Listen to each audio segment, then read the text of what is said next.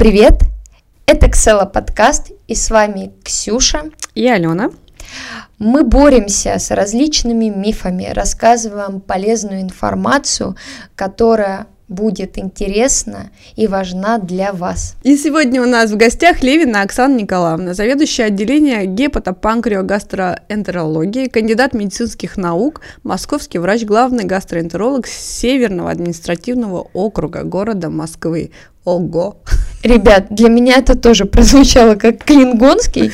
Своими словами мы будем говорить очень много о питании, о балансе между красотой и здоровьем, о том, насколько важно вовремя обращаться к специалистам, слушать свой организм и, и соблюдать баланс. И соблюдать баланс. Привет, Оксана, спасибо, что ты наконец до нас доехала. Мы очень-очень давно тебя ждем, а, потому что я думаю, что, на мой взгляд, этот разговор будет очень интересен всем, и он злободневный, учитывая а, современные тенденции, любовь молодежи к диетам и другой части молодежи к правильному и не очень питанию, поэтому мы дико счастливы, что ты наконец здесь. И Спасибо на большое. самом деле это будет э, не только интересно, но и полезно, потому что какое количество сейчас возникает мифов и легенд, да было и раньше на самом деле, просто сейчас, э, так как социальные сети набирают э, мощные обороты, и это становится максимально доступно, и каждый считает, что может быть экспертом в данной области, поэтому мы сегодня поговорим о всевозможных э, вариантах и на самом деле как э, найти тот, который будет балансом между красотой и здоровьем. Еще раз здравствуйте, доброе утро. Очень рада, что наконец-то удалось до вас добраться. Чудесно. Давай вот начнем с э, вот этого основного тезиса, который мы все знаем. Кожа – зеркало душ, э, души. души. Кожа – это зеркало нашего желудочно-кишечного тракта, ЖКТ. Правильно ли это утверждение? Я бы согласилась скорее с первым, что это зеркало души. Ты знаешь, да, сейчас все это разговоры про психосоматику. Эмоциональные проблемы, они э, многие проблемы за собой влекут. И, безусловно, проблемы желудочно-кишечным трактом тоже. И, а, с одной стороны, безусловно, есть ряд ситуаций, которые отражаются а, непосредственно, имеют кожные проявления. Ряд заболеваний – это внеорганные проявления – а таких болезней, как болезнь кроны язвенный колит, э, но они, слава богу, не, не так часто встречаются в популяции. А Остальные состояния являются непатогномоничными, то есть они не специфичны для поражения именно желудочно-кишечного тракта.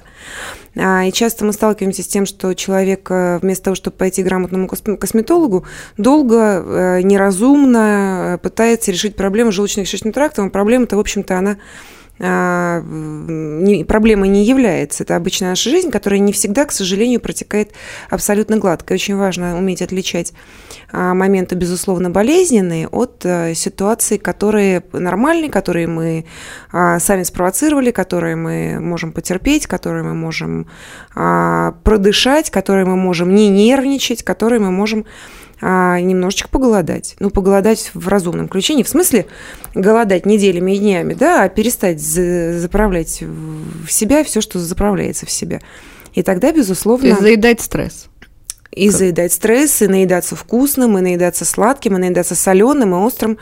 А, каждый человек знает, что чем больше он ест э, вкусной еды, тем менее вкусной ему кажется простая, обычная, здоровая пища. То есть есть после бургера капусту брокколи, ну совсем никак не хочется. Да? Хотя, в общем, мы все прекрасно понимаем э, пользу брокколи и абсолютно отсутствие пользы бургера. Хотя, когда человек голоден, и ему э, и стоит либо вопрос о том, чтобы не есть сутки, либо съесть в середине дня бургер, то лучше выбрать вариант есть съесть в середине дня бургер. А вот скажи, пожалуйста, Оксан, вот мы заговорили про голодание. Сейчас очень много про это рассказывается.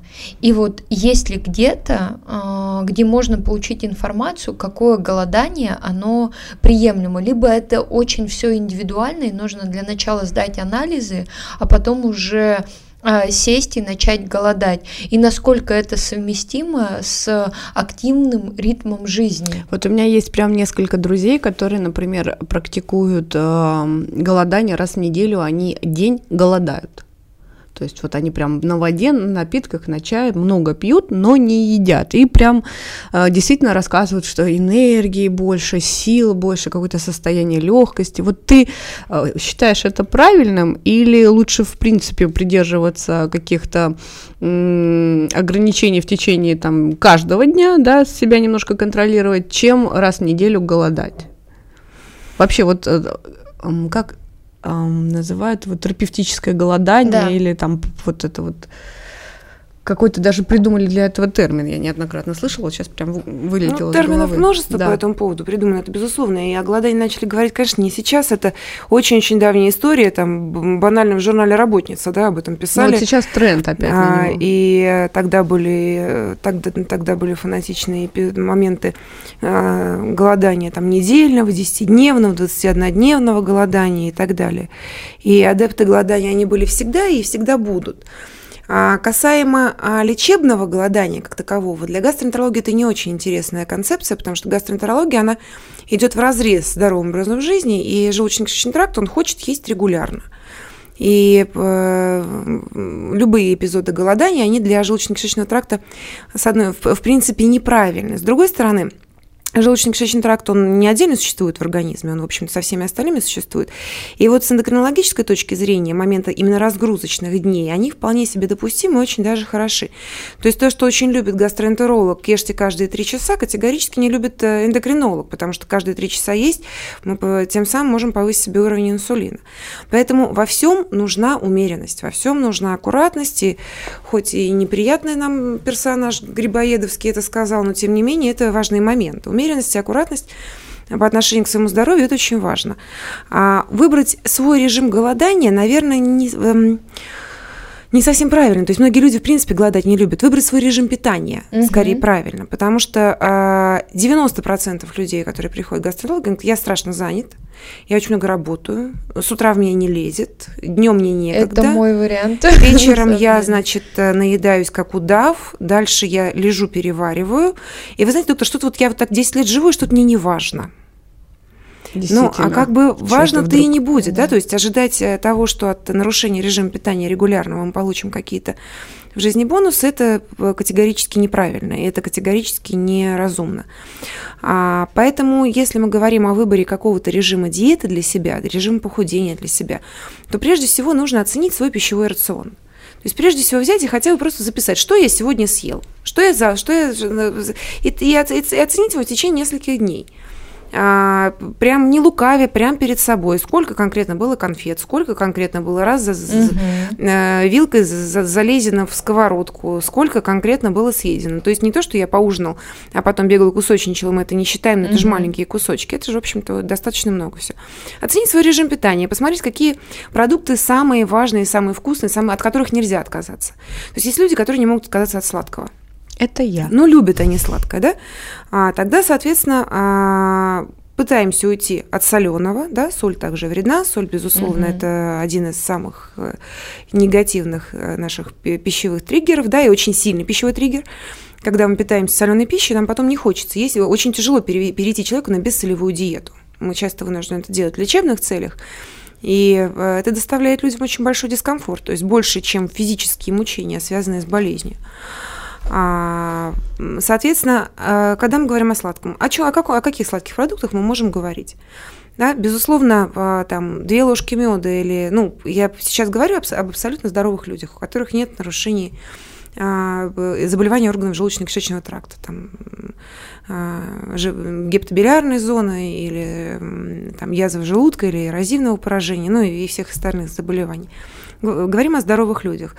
А, допустим, сладкое очень предпочтительно. Что сладкое, безусловно, не хорошо и неправильно. Это конфеты.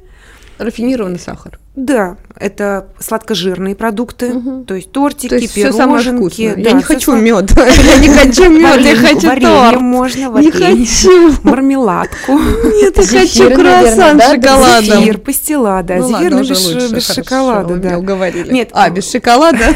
Вопрос же не в том, чтобы отказаться полностью и навсегда от э, вкусных продуктов питания. Вопрос в том, что никакая диета не может быть временной. И когда мы говорим о том, что вот мы сейчас... Это должно стать образом жизни. Конечно. А если мы хотим как-то уйти в какую-то там бешеную сушку или а, вдруг прям внезапно похудеть, мы понимаем, что после этого мы обязательно выйдем и Да. наедимся. Да. Это так устроен Организм. организм. Особенно еще и женской психологии. Любое ограничение ведет потом к... э, Ну и, и э, любые Срыву. ограничения выраженные и выраженные н- по колоражу и по каким-то определенным продуктам, они ведут к тому, что организм а, дальше он найдет, где подкопить. Он обязательно где-нибудь это отложит, он обязательно. Потому что это было насильственным путем совершено. А если, Потому что это было соответственно, резко, да, потому что это было внезапно, потому что это было, потому что а, когда сейчас я сейчас я сейчас поголодаю, сейчас я недельку поголодаю, а потом я как и это как, оно, конечно, может быть намного более Сейчас а, это калорийным. распространенная тенденция. Вот мне через э, неделю уезжать на отдых, сейчас я поголодаю, чтобы там себя а, немножечко распустить. И возвращаются с отдыха больше, чем э, до диеты. Безусловно, особенно это актуально для, а, так сказать, новых молодых, да, новые молодые до 45 лет у нас, да, Мгм. то есть, соответственно, если в 21 день не поел, и вот он, вот он уже пресс виден, да, в 30 уже как бы недельку не поел, и вот уже пресс почти что виден, да, и в 40, соответственно, что-то я давно не ем, а пресс-то где? Да. Хотя вроде как бы... Поэтому с каждым годом все сложнее и сложнее терять килограммы, и сложнее и сложнее уходить от пищевых привычек негативных. Оксана, вот есть такой, я не знаю, это миф или ты подтвердишь, а, что та диета, это тот способ, которым ты уже один раз а, получил положительный результат, он уже на тебя а, подействует, ну, мягко говоря, не так, то есть какое-то привыкание. Вот если ты там до этого сбросил 10 килограмм, считая калории, то второй раз это может не пройти. Есть такой момент или это миф?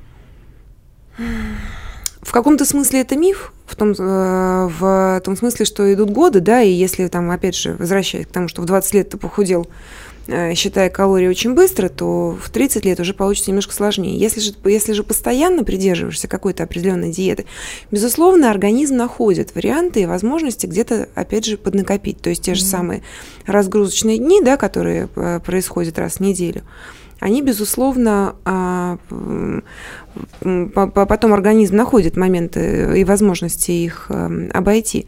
Другой вопрос, если человек постоянно придерживается норм правильного питания, в смысле, что он не сладкого, жирного, соленого, острого, жареного, канцерогенного, фастфудного и так далее, и устраивает, то есть, то есть питается исключительно правильно, устраивает себе раз в неделю какой-то разгрузочный день, и там, не знаю, по раз в неделю какие-то маленькие праздники жизни в виде там маленькой пироженки или маленького чего-нибудь запрещенно вкусного. Как это звучит Маленький. депрессивно. Маленькое Да, пирожное. но он радуется своей стройности многие годы. Ну, как Ну, одна блогер известно сказала, что влезть там в какую-то в какие-то джинсы или в юбку намного вкуснее, чем съесть торт.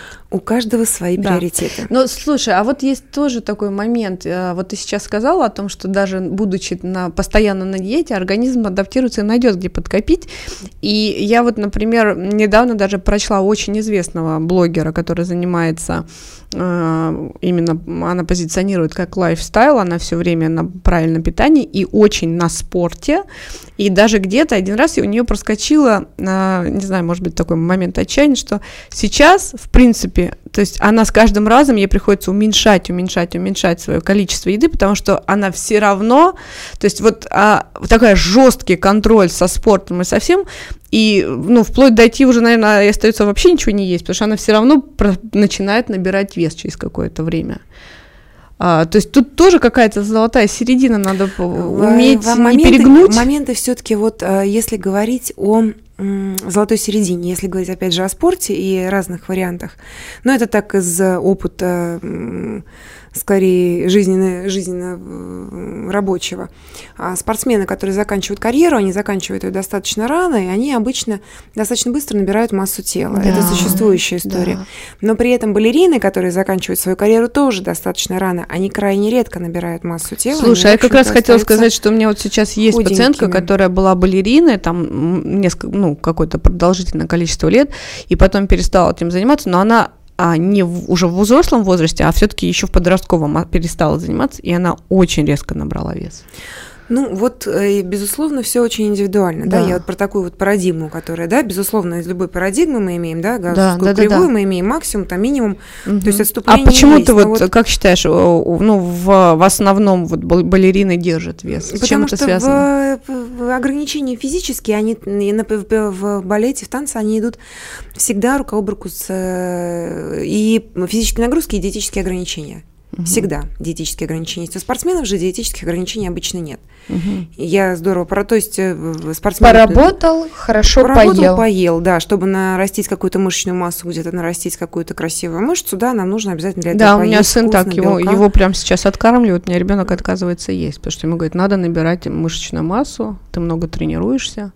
Оксан, а вот еще большая проблема – это булимия, а, особенно у девочек. И вот, например, а, у меня моя сестра училась в школе, это закрытая школа, и там девочки уже в 15 лет страдают но, наверное, это даже корректно сказать диагнозом. У меня очень многие в окружении э, страдали этой историей, и вот это чувство вины после того, когда объедаешься э, всем, что себе запрещал, а потом, соответственно, вызываешь вот эту рвоту. Как э, предотвратить как э, а, донести информацию до, там, особенно 15-летнего ребенка, что ну, это недопустимо для организма, что это стресс для организма, и, возможно, легче переварить эти пиццы, нежели вот э, вызывать эту рвоту. Ну, если мы говорим о нарушении пищевого поведения, таких как булимия и анорексия, да, которые участвуют рядом, то это, конечно, уже вопрос к психиатру, и нужно не а, оттягивать этот момент, если такие нарушения пищевого поведения есть, они не корректируются семьей, они не корректируются близкими родными людьми, если это трудно а, семейно решить, тогда, безусловно, нужно обращаться к психиатру. Этого не нужно бояться, нужно совершенно спокойно идти к доктору и, возможно, назначить какие-то психологические меры помощи, да, то есть разобраться, обсудить, поговорить, найти угу. болезненную точку, пересмотреть взгляд на какие-то вещи, увидеть, что нет, ты не толстая, да, ну, то есть это угу. часто э, самым близким родным людям, семье, друзьям, люди, страдающие расстройством пищевого поведения, они не верят, и нужно э, ни в коем... Э, потом социум, конечно, безусловно, влияет, да, вы сказали о закрытой школе, безусловно, да, закрытая школа, девочки, у всех там какие-то свои моменты, да, и друг на друга они все очень влияют. Но если ситуация доходит до клинической, если ситуация начинает хоть каким-то образом изменяться, нужно идти к психиатру. Не нужно этого бояться ни в коем случае. Никто не поставит на ваш штамп, никто не, э, не поставит, э, э, не, не будет тыкать пальцем. Это прекрасно, это замечательно, заниматься своим психическим здоровьем, точно так же, как здоровьем физическим. Но, может быть, я ошибаюсь, как правило, а, особенно дети, там, молодежь, они очень долгое время отрицают этот факт. Она ну, говорит, э, ну, то есть не девушка говорит, и не только девушка говорит, если я захочу, я поем. Ну, понятно. Я просто ну, не хочу. Мама Мне так же хорошо. видит, папа ну, же вот... видит, семья же видит. Да. У меня была одна э, пациентка э, с тяжелым состоянием анорексическим, и совершенно нормальная, абсолютно комплекция родителями, которые, в общем-то, абсолютно и мама, они долго откладывали момент визита все-таки к психиатру, и там ситуация дошла до достаточно тяжелых моментов. И мама говорила, что э, я, мы вроде садимся за стол, мы вроде едим вместе, так почему-то я все съедаю, а и в итоге съедаю ее еду тоже. То есть в этой ситуации нужно здраво, разумно рассуждать, пытаться максимально, если ребенок теряет массу тела, да, значит, он не ест. Угу. Да, либо... Либо какие-то есть либо отклонения. да. да, как говорили раньше. Да. Но это, конечно, так уже в разряде. То есть, э, безусловно, обследование соматическое, безусловно, анализы крови, безусловно, консультация терапевта.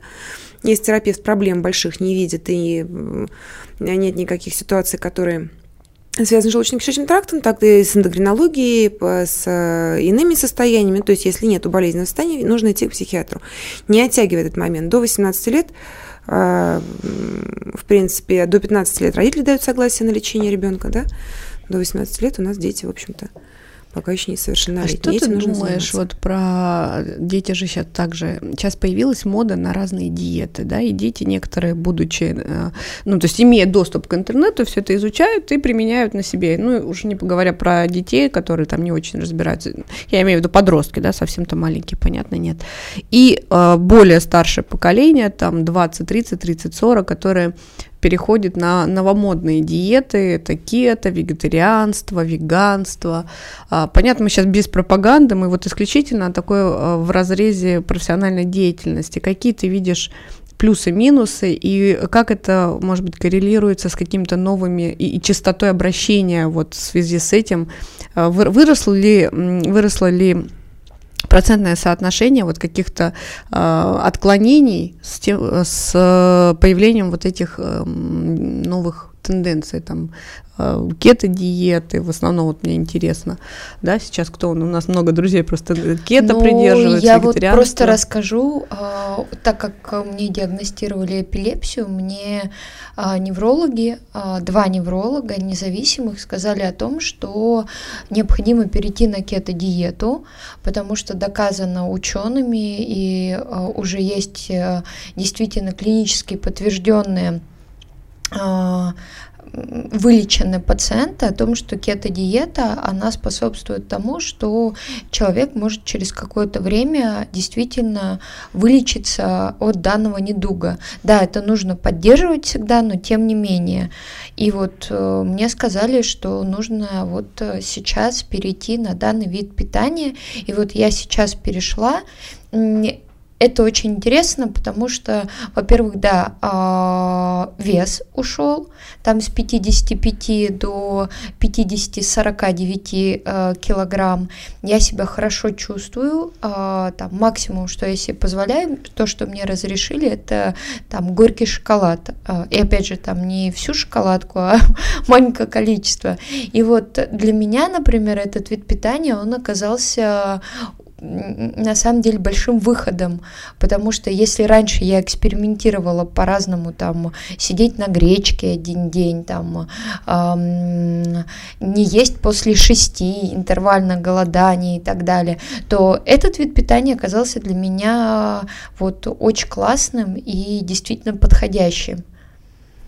Ну, вы правильно сказали, вам порекомендовали его с лечебными целями, угу. да, и э, у вас был системный подход, данной ситуации. Не просто попробую-ка я кето-диету, потом попробую посижу на гречке, угу. потом попробую, значит, откажусь-ка я, а сейчас я еще, значит, вот а теперь я вообще от а мяса теперь я вообще от, мяса, от, от мяса откажусь, и все это за одну неделю. То есть за одну неделю на всех диетах пересидим, да?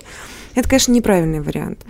А количество диет, оно в любом случае никак не изменилось. То есть э, концепции все те же самые. Низкокалорийная, низкожировая, безуглеводная. Да? Во всех диетах глобально мы не ограничиваем белок никогда. Да? А, то есть даже сейчас при заболеваниях почек белок уже не ограничивают в рационе глобально. Но я думаю, что пациенты, опять же, с болезнями почек, как похудение не самая волнительная тема. А, в любой диете есть плюс в том смысле, что человек систематизирует свое питание. Угу. Он хотя бы его как-то систематизирует. То есть он переходит из режима так, все, я больше не ем все подряд, я просто начинаю есть что-то конкретное. Но это в понимании, что диета это не похудение или ограничение, а это правильное питание. Это, ну, э, нет, вот, безусловно. Ну, диета если... в основе да, этого слова это правильно, э, режим правильного питания, вот, систематизированного. Принципе, даже, даже если человек начинает заниматься веганством, он угу. все равно начинает более внимательно относиться к тому, что он ест. Угу. То есть, когда человек просто более внимательно относится к тому, когда он не просто открывает холодильник или не просто открывает э, приложение, заказывает еду все подряд, да, так, а это я не ем, это я не ем, да, потом, если человек э, даже, даже на диете с целью похудения, он так, 10 часов, мне пора поесть, там 12 часов, мне пора поесть. Интервальное голодание – это такой вот очень большой вопрос в отношении э, гастроэнтерологических моментов, не очень нами любимый а, в ряде ситуаций. А, не поможет никакая диета, если она будет продолжаться неделю, а потом опять начнется праздник живота. А, с другой стороны, если вот варианты по кето-диете именно, она должна быть ограничение сахара – это давний известный триггер многих заболеваний. Э, большое количество сахара – давний известный триггер многих заболеваний. Синдром дефицита внимания рекомендуют э, убирать сахар, да, категорически. Детям с аутизмом рекомендуют убирать сахар. В принципе, поступление глюкозы в организм дает на большое количество энергии. Если она направляется вот в неправильное русло, да, нами организм или как-то еще, конечно, возникает разный момент. Поэтому ограничение сахара в рационе, безусловно, быть должно. А, другой вопрос эм, для пациента с диабетом кето-диета может оказаться как угу. раз-таки очень болезненной, и потому что при диабете эпизоды гипогликемии, они порой более опасны, чем эпизоды гипергликемии. То есть эти моменты. То есть тоже все быть... диеты с такими жесткими ограничениями должны, должны быть... быть врачом согласованы, да, безусловно. Вот хочется вот это понять. А, огранич... а, а, интервальное питание сейчас очень популярно, очень популярно. И благодаря этому интервальному питанию я прекрасно похудела и оказалась у тебя в отделении два года назад. На операционном столе в том числе. Его активно пропагандируют. Еще же у нас есть э, классные девчонки-блогеры, стройные, животики у них плоские. И когда вот есть в Инстаграме такая история, как «задай вопросы», их спрашивают там девчоночки, как вы вот так вот себя а, похудели, они пишут интервальное голодание. И такой думаешь, ешь мое. А, а причем они же как говорят? Я сижу. Так они что говорят? Я ем все, что хочу. Сколько хочу, все, что хочу. Но потом я а 16 6? часов не ем. Или ну, после 15.00. И как это у них обычно происходит? Вечером они гуляют, пьют, а потом следующий у них прием пищи после алкоголя, после всего, да, происходит где-нибудь днем. Утром мы кофе пьем. Класс. Если есть такая возможность. Да, если есть такая возможность. Мне кажется, сейчас очень набирает новый тренд. А, по крайней мере, я, когда что-то просматриваю, что-то вижу, по поводу того, что не надо верить всему, что вы видите в интернете. Да, ура. Этот тренд, он Аминь. набирает, мне кажется, он как бы сейчас начинает очень активно раскручиваться. И однозначно не надо... А. Мы разделяем же с вами, мы же разумные люди, мы всегда разделяем красивую картинку, свою красивую а, работу, свой э, стартап, свой бизнес и так далее, и то, что происходит на самом деле. Да. Никогда не бывает, чтобы без э, затрат, без потерь получить что-то, чтобы двинуться вперед. Из ничего не бывает. Не бывает, да. не бывает, не бывает такого, чтобы человек ел все и худел. Ну, просто потому что так. А все остальное это достаточно сложно. И э, однозначно очень вредно для снижения масс тела. Мы все про снижение масс тела, да, больше у нас. Ну, это да. сейчас пока, да, сейчас мы плавно уйдем. А, однозначно э, вредно и неправильно скакать с диеты на диету. А, и в итоге получить какую-нибудь инсулинорезистентность, э, снижение там, предшественников инсулина и если выбрал какой-то путь, нужно его придерживаться. Сейчас вот ЖБУ все читают, считают, да? Да. Сейчас тоже одно из самых ну, популярных направлений подсчет э, вот этого процентного соотношения. Как калории в свое время было 10, сколько лет, 20 назад, прям был бум на калории. Сейчас подсчет э, белки, жиры, углеводы.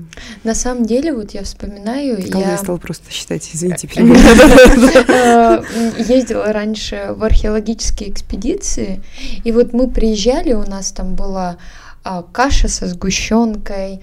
А, на перерыве мы там ели а, печенье сверху вареная сгущенка. И я, конечно, с ностальгией вспоминаю это время. Ты сейчас рассказала, даже я с ностальгией вспомнила, да? Макароны с тушенкой. Тогда я еще ела макароны и ела тушенку. Вот. На самом деле так питались вот условно говоря, в экспедиции там, в 50-е годы, но количество энергии, которое годы, вы затрачивали на процесс. Да, и там, условно говоря, никто даже не слышал про а, там какие-то э, диеты и так далее. Вот, потом, когда я уже вырвалась из этого и там стала смотреть глянцевые журналы, видеть в интернете. И я помню, какой у меня разрыв шаблона а, произошел. И на самом деле а, в какой-то момент я поняла, что тогда я была абсолютно счастливым человеком, абсолютно.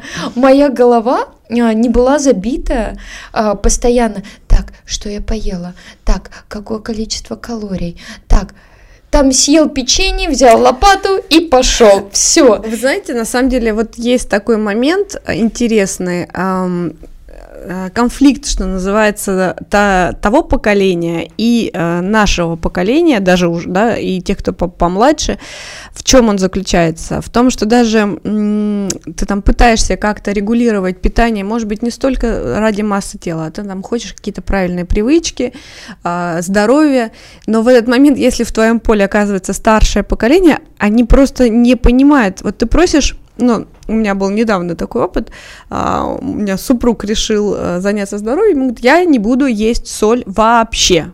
Он убрал просто вот соль, он говорит, в еде достаточно все, что нужно, там лимончиком полил там и так далее. А, вот у меня, мы в этот момент, был карантин, мы были на даче, и там была у меня мама, няня, вот они втихаря все равно пытались подсолить. Потому, ну невкусно же. У меня так делает мама. Она такая, я сварила кашу. Я говорю, мам, без сахара же? Да, без сахара. А ты понимаешь, что она сахаром? Ну, потому что невкусно же, ну как же? Я чуть-чуть. Я говорю, мам, я тебя попросила, я знаете, как в меме, мам, я говорю, я же тебя попросила. Она, ну чуть-чуть. Я говорю, мам, ты меня слышишь? Ну, я чуть-чуть для вкуса. Я говорю, ты меня слышишь? Ты вот меня не слышишь? Я хочу по этому поводу э, вот что обсудить, Оксана. Пищевые привычки с детства. Сейчас да. у меня, а, например, такой, я прохожу очередной раз этот процесс, у меня у ребенка пошел прикорм, мы добавляем еду. Соответственно, а, да, я вот в этот раз решила без каких-то баночек, без всего, все новомодная тенденция, да, когда ребенка уже учат есть сразу. В и принципе, я всегда, да, всегда так и делала, то есть я там в пюре все не перемалывала. И я понимаю а, сейчас, естественно, мы варим те же овощи, все без соли, без всего, мы, и у ребенка восторг ей вкусно, ей классно. То есть она не знает, что такое соль и сахар, ей и так все вкусно. И э, вот если правильную привычку с детства, то есть правильно ребенка учить э, выбирать еду и получать удовольствие от того, что как бы есть и так, э, по сути получается, что нашему организму не нужен ни соль, э, не нужны ни соль, ни сахар. Нам и так будет вкусно, если наши рецепторы не приучены. Вот, ну понятно, что все равно ребенок так или иначе где-то схватит, да. Но я к тому, что Насколько важно вообще даже с позиции желудочно-кишечного тракта и а, веса с детства держать вот эту планку, не давать ребенку в детстве поправляться, правильно питаться. И вообще, насколько это на будущее правильно задел изначально а, ограничивать ребенка там, сейчас, как говорят, до года вообще никакого сладкого, никакой соли, там никто не дает даже облизнуть конфетку там или а, что-то вообще близко сладкое. Как ты считаешь? Ну, наверное, в этом как бы есть какой-то здравый смысл ограничивать ребенка от э, ярких вкусовых раздражителей, потому что ребенку сложнее э, понять необходимость и смысл, зачем, э, зачем ограничивать себя от такого вкусного, если можно не ограничивать. Поэтому, да, действительно, наверное, яркие вкусовые раздражители, то есть ярче фруктов, они не должны присутствовать совсем в детском возрасте. А, но они же в какой-то момент неизбежно появятся. Да. То есть э, желательно, чтобы, опять же, это было перед глазами родителей, да, потому что, как, э, да, мамы, бабушки, они нежные у нас, они же любят вкусненькое все самое внуч, внучикам, внучикам. И вот, и вот, ну, ну что, ну только да, ли она пока только лизнула там вот этот сырничек да, с сахаром. то есть это ну. вот как бы, да, ну, за, за, ну, понятно, что за эти моменты нужно следить, понятно, что мамина стряпня на всю жизнь останется самой вкусной. Это понятно, это хорошо. Ну, как бы с этими... Но пищевые привычки с возрастом меняются. И многие дети проходят в своем возрастном этапе и момент там тощести, да, когда там эти косточки торчат, уже прям уже не понимаешь, как вроде же он все ест. Потом момент, когда они вдруг раз и пухленькие такие, все смешные, с пузиками, да, а потом раз и вдруг они и вытянулись, и они уже, в общем, даже как бы и не дети, и плечи эти широкие откуда-то взялись, да, там. да. Вот, и поэтому, ну, фанатизм и не нужно ни в каком такие. случае, абсолютно, безусловно, да. Ну вот ты как считаешь, ребенку с какого возраста можно там дать попробовать уже, не знаю, что-то подсладить? Чем дольше, тем лучше в этот момент оттягивать. Угу. Поэтому Еще, конечно, есть вот это влияние социума. Я Конечно. очень сильно гордилась тем, что мой старший ребенок вообще в категоричной форме. Не, то, что мы запрещали, он просто для себя так решил, что ему не нравится. То есть это человек говорит, мне невкусно, мне не нравятся все эти э, колы, ну все, все, что вот это у детей обычно вызывает восторг. Но сейчас, чем более он старше, становится более самостоятельный, вот он находится среди друзей, которые постоянно Потому с этой что это бутылочкой в руках, Да. я смотрю, у нас появились, мы покупаем какие-то напитки уже вот эти сладкие, которые он никогда не пил. И то есть это понятное дело, что это неизбежно. Надо тогда ребенка просто дома за- запереть, чтобы он там всю жизнь так Конечно, питался. но обязательно дня Но вот рождения с- друга он попробует. Да, то есть какое-то здоровое понимание э, того, что это не является необходимостью, можно иногда как читмил. да? Это на самом деле, как, э, ну, действительно же говорят, все идет из семьи, и откуда появились эти все напитки, там и Кока-Кола, и другие, это компании тратят э, миллиарды долларов для того, чтобы для нас это стало чем-то модным, чем-то классным, что мы принадлежим какой-то определенной субкультуре, и это нас к ней приближает. Поэтому мне кажется, здесь круто, когда в семье, вот в частности, как у тебя, это регулируется путем разговоров, путем демонстрации того, как можно делать там домашние лимонады, и когда дети спокойно проходят мимо магазина и могут там купить, а могут и не купить себе вот э, подобный напиток. Ну вот, да. Ну, мне кажется, что тоже устраивает истерику от того, что когда-то в какой-то Да. момент ребенок купит себе этот напиток, и Да, абсолютно, да. Любое, любое жесткое ограничение ведет потом Наверное, к еще большему интересу, особенно у детей.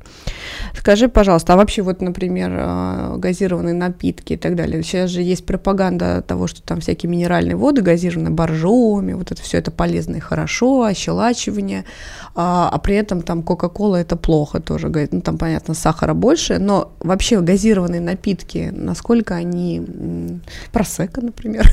Я начала с боржоми, ушла оттуда, куда мне интересно. Да, а вообще Так, Давайте не будем упоминать то, что, безусловно, не надо упоминать. А вообще газированные напитки – это плохо.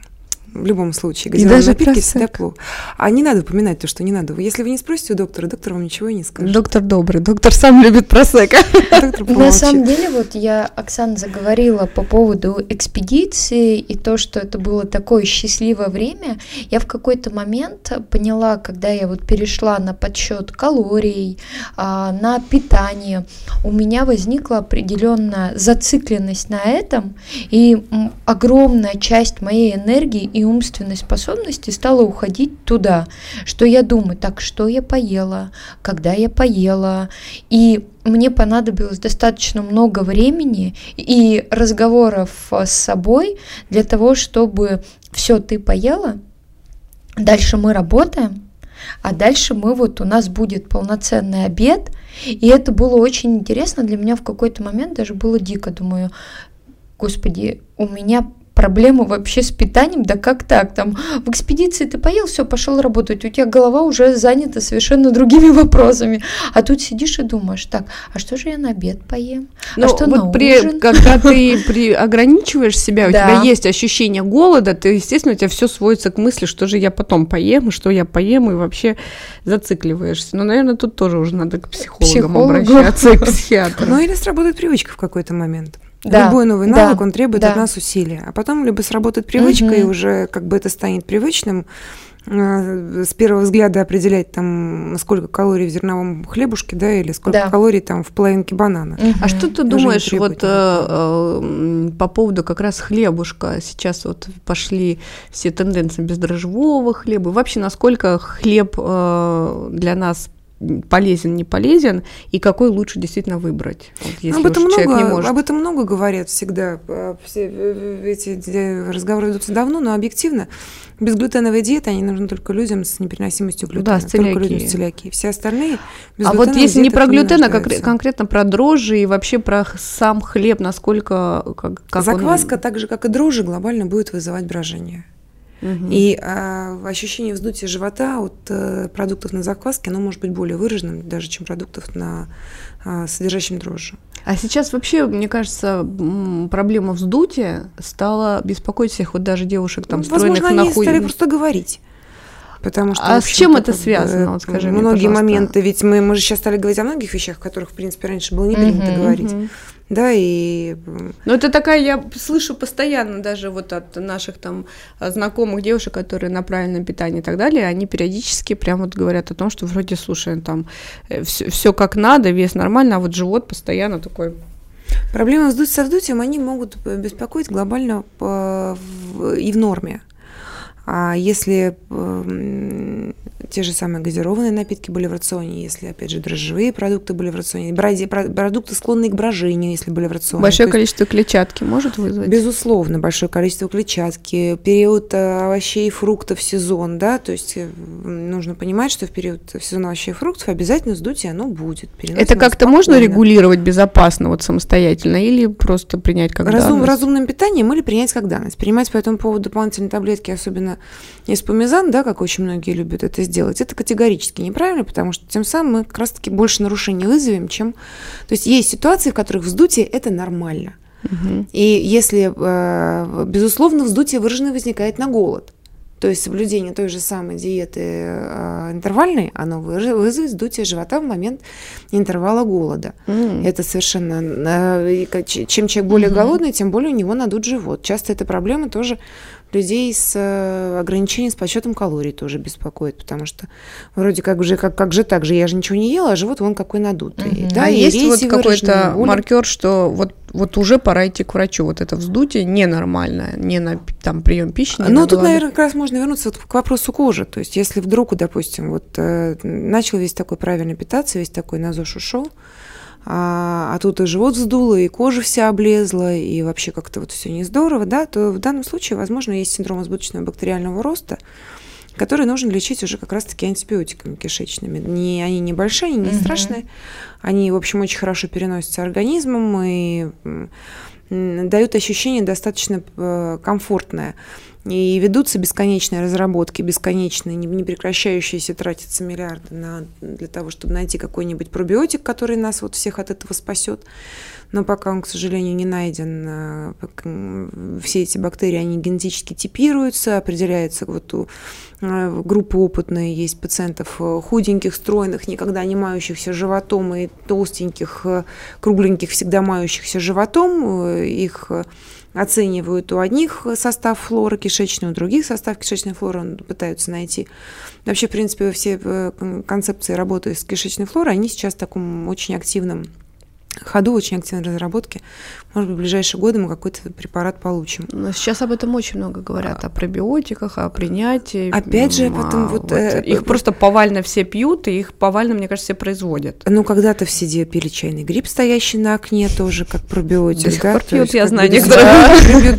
Да, и там бифидок, и помню, помню там была был битва бифидока и ацидофилина, угу. да, происходила. То есть это же все, по сути, кисломолочные бактерии. Для производителя это, в общем, это же БАДы. А Поэтому для нас это полезно или для никак нас это, вообще? Безусловно, непрогнозируемо. Угу. То есть а, а, употребление продуктов, не прошедших достаточно клинические испытания, может привести нас к чему угодно. По сути, в общем, это неизвестно. Производителям БАДов им намного комфортнее, а, чем производителям лекарственных препаратов. Они не обязаны заявлять такое количество побочных эффектов, они не обязаны вести такие исследования, которые, собственно, проводят большие фармацевтические компании, чтобы выпустить на собственно, любой продукт на рынок. И если вы откроете инструкцию современного лекарственного препарата, вы видите, что она размером с простыню. Это многих пугает, и какой кошмар, я лучше нож выпью, у него побочных эффектов никаких нет, да?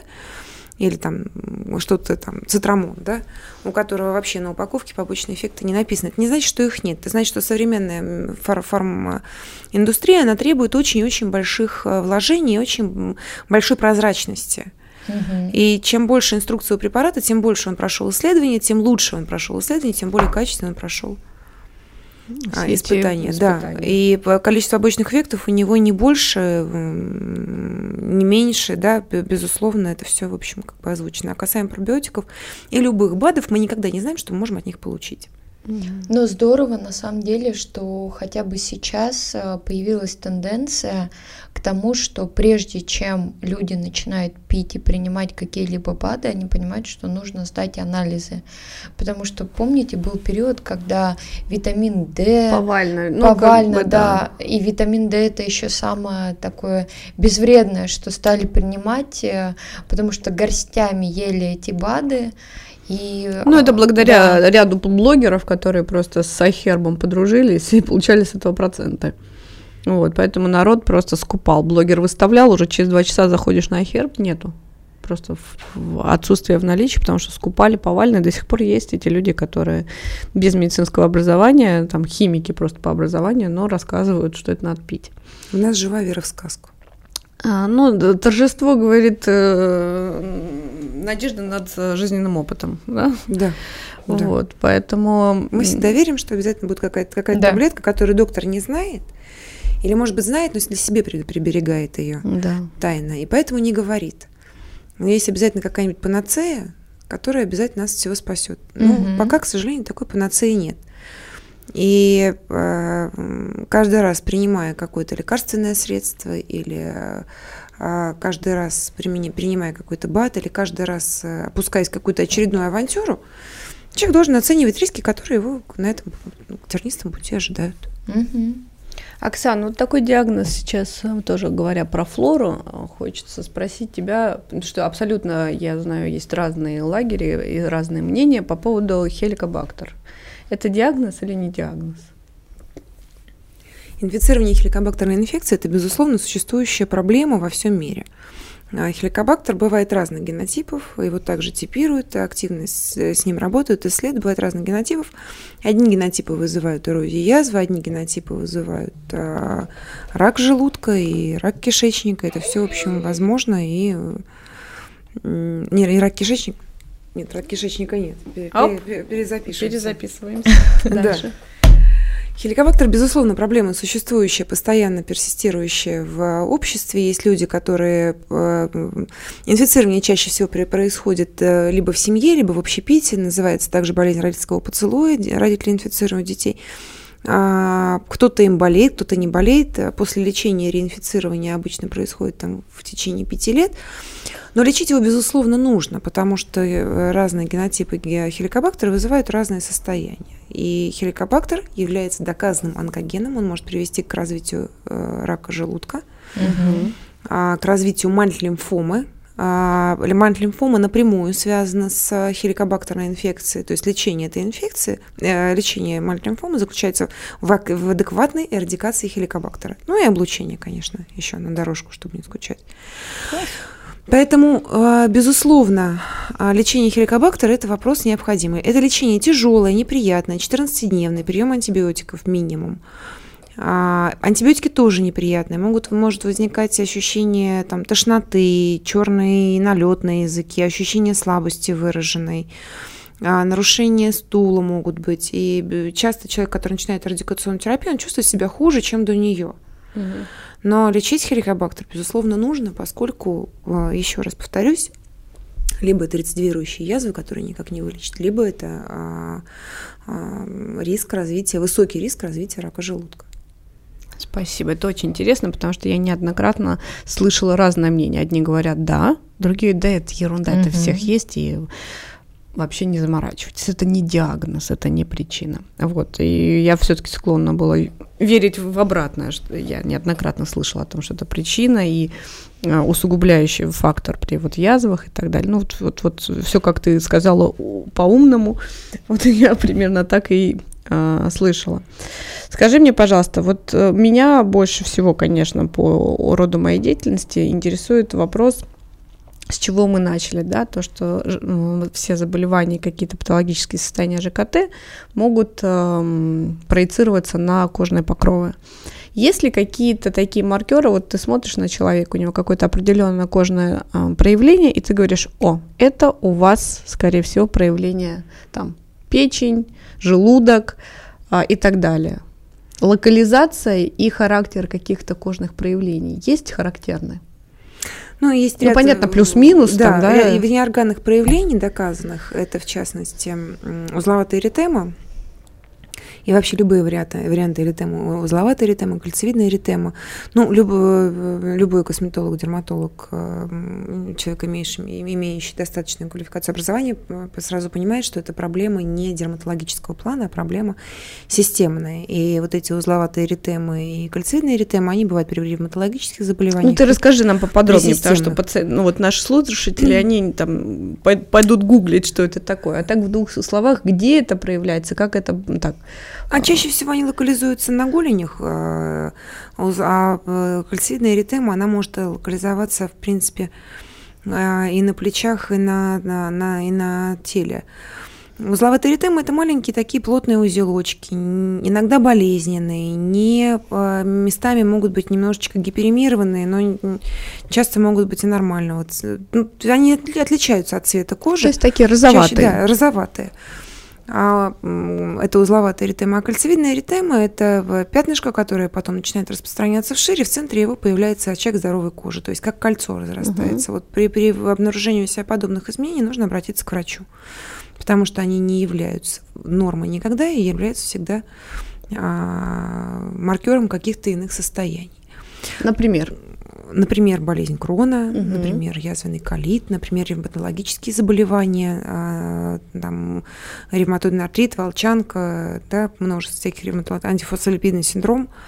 А, значит, а, сыпь по типу васкулита, она требует всегда тоже обращения к врачу. Она не очень характерна для гастроэнтерологических проблем, но для общетерапевтических, безусловно, характерна. Это такая мелкосинячковая сыпь. Угу. Мелкотенечковая сыпь по ходу сосудов. То есть она обычно идет вдоль руки, вдоль ноги. А, и это тоже повод сразу обратиться к врачу. Если после сыпи остаются выраженные пигментации, это тоже часто бывает не дерматологической проблемой. Конечно, может быть особенностью кожи, когда Да, остаются... это может быть фототип, там да, третий может быть выше, фототип да. такой, да. Но а, если а, часто мы видим наших пациентов, вот, допустим, вирусный гепатит С для него очень характерен, васкулит, и часто пациенты с вирусным гепатитом С, которые, может быть, и всю жизнь о нем не знали, у них только какие-то пятнушки на ногах все время были, пятнушки, пятнушки, ну пятнушки, пятнушки. Они, в общем, жить не мешают, эти пятнушки не болят, не чешутся. Но такие пятнушки, они обычно все-таки вдоль сосудов распространяются, вдоль угу. крупных сосудов, то есть они обычно идут вдоль ноги, вдоль руки. И если они остаются с пигментациями, все-таки лучше к доктору сходить, чтобы исключить те состояния, которые могут быть. Также э, есть для болезни печени характерные телеангиэктазии, такие сосудистые пучки, которые вылезают. Это очень характерно для болезни печени. Не часто это служит первым признаком заболевания. Обычно все-таки это проявляется уже достаточно в продвинутых стадиях болезни. Но, тем не менее, если такие сосудистые пучки появляются на лице и на а, верхнем, на коже плечевого пояса, то есть на, под ключицами, на груди, можно думать о болезни печени. Часто связывают с болезнью печени красной родинки, но вот такой все-таки связи а прямой нет. С болезнь... Гиперпигментация с болезнью печени, как вот э, есть? Соотношение? Когда человек, пациент, когда человек болеет тяжело болезнью печени, у него, конечно, кожа уже это как бы вот, ну, не, не проблемообразующая ситуация, но она измененная вся. Но как первый маркер болезни печени все-таки гиперпигментация не очень характерна. А, вообще, в принципе, болезни печени, они обычно такие молчащие, тихие, и они вообще никак не проявляются. Угу. Если говорить о такой вот э, мелко, э, часто приходит пациент с такой меленькой сыпью, которая э, по типу акне или какая-то маклопопулезная мелкая сыпь на коже лица, там, на груди она часто появляется. Обычно это проблема все-таки кишечной трубки, то есть проблемы желудка, проблемы двенадцатиперстной кишки, проблемы кишечника.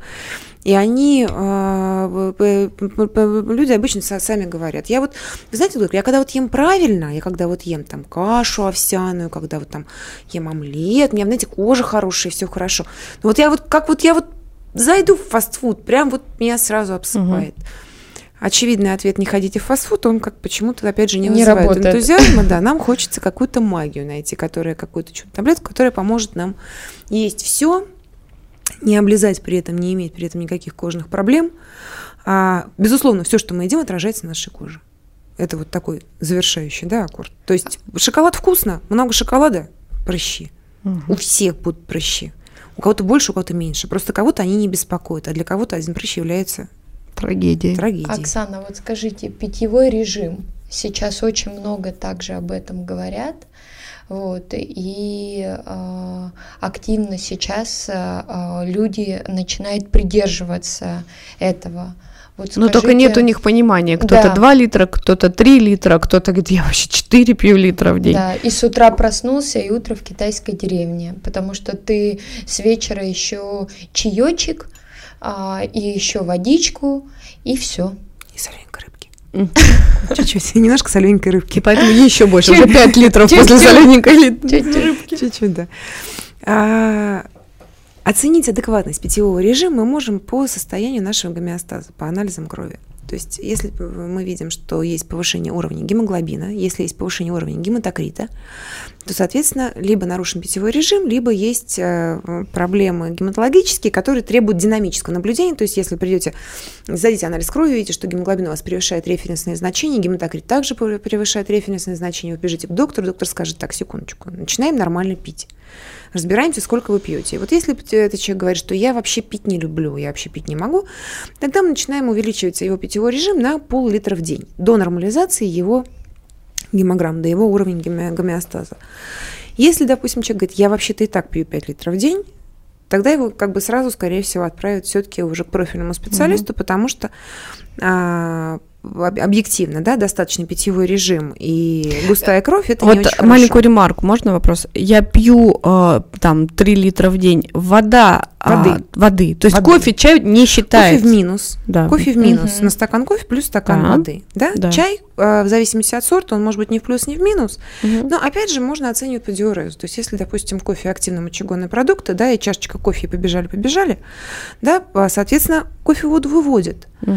да, соответственно, если э, выпили какой-то напиток, после него активно не бежится, то, в общем-то, он, видимо, воду Да, просто есть люди, которые особенно. весь день пьют кофе, говорят, да я пью, постоянно пью. Да, пью, я пью, постоянно пью. Да. Нет, это как бы в минус. Я постоянно пью, это только вода. То есть у нас должно быть а, по заветам международных обществ у нас должно быть 2 литра воды в день. Не для каждого, на самом деле, человека это комфортное количество 2 литра воды в день. Кому-то угу. это тяжело. Вот есть другая тенденция, говорят, что надо пить столько, сколько хочешь, не надо себя насиловать. Безусловно, но и не нужно испытывать жажду. И а если человек не испытывает жажды, жажды, но при этом не пьет вообще? Некоторые люди, они не знают даже, что они испытывают жажду. То есть они как бы даже... Некоторые путают, говорят, голод и жажду. Да, есть такое? Есть такое да. еще. Есть люди, которые путают голод и жажду. Есть люди, которые, в принципе, непривычны с детства пить воду. Вот в принципе, вот мы дома воду вообще никогда а не сейчас пьем. вообще мы модно чай. детей до года, если он на грудном вскармливании, вообще воды не давать. Или, например, да. ну, это даются как бы, да, какие-то ну, дополнительные тут... напитки а, в семье, например, а, пьют Мы пьем компот, компоты, да, мы пьем да. чай, мы не пьем воду в семье вообще. Угу. То есть это опять же, ну, просто в каждой ситуации отдельно рассматривается, но каждый человек должен пить воду. Но вот со стороны э, ЖКТ количество воды на переваривание, там вода до еды, после еды, вот эти вот нюансы ты можешь нам Ну, до после еды тут такого нету в гастроэнтерологической концепции. Что нарушает а, переваривание, если ты запиваешь? В гастроэнтерологической концепции этого нет. Угу. Вот и кому-то комфортно есть э, запивать, кому-то угу. комфортно не запивать, у кого-то у кого-то слюноотделение обильное, у кого-то слюноотделение очень слабое, и ну, сухомятку-то жевать тоже некомфортно. Ну, там а, разбавление желудочного сока и переваривание нарушается, вот эти мифы нам с детства рассказывали. Нельзя еду запивать. Вот скажем так, в существующих международных рекомендациях такого нет. Да? Если мы посмотрим с вами книжку, каждую книжку, вот возьмем, в каждой эпохе есть своя книжка, есть свои мифы, легенды, да, и о так питании, далее. Возможно, да, и о питании, и обо всем, да. Возможно, через 20 лет мы с вами будем смеяться над тем, что, как мы видим питание сейчас, и как мы Безусловно, видим вообще, так в принципе. будет. Да, то есть будут какие-то новые тенденции, новые диеты, перепевки старых песен, да. Но, безусловно, что-то новое будет. А касаемо желудочно-кишечного тракта и воды, и соли – Значит, полностью ограничивать, отказываться от соли нельзя, потому что в желудочной кислоте содержится натрий хлор. Да, хлор, э, аж хлор, да, а, аж хлор э, происходит в нашем организме из натрия хлорида, соляная кислота, и если человек недополучает натрия хлорида, то он в итоге получает ахлоргидрию в желудке, то есть у него с ней уменьшается продукция соляной кислоты, нарушается переваривание, и с этим могут быть связаны ряд проблем, там, начиная от э, нарушения стула, заканчивая э, там, развитием эрозивно-язвенных проблем и прочее, прочее, прочее. То есть все-таки нам хлориды в нашей жизни нужны, полностью отказываться от хлоридов в нашей жизни нельзя. Касаемо того, что их содержит достаточное количество продуктов питания, да, безусловно, если они правильно приготовлены. Да, но если мы берем, допустим, а, варим мясо, а, варим бульон из мяса, первый бульон с ним сливаем, второй бульон сливаем, третий прозрачный делаем, то там, конечно, никакого хлорида тоже не останется.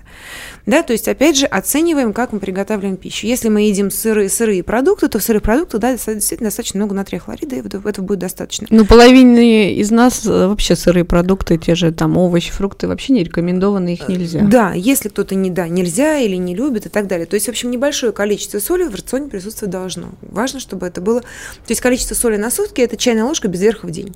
Это, в общем-то, достаточное угу. количество для того, чтобы покрыть жизненные потребности.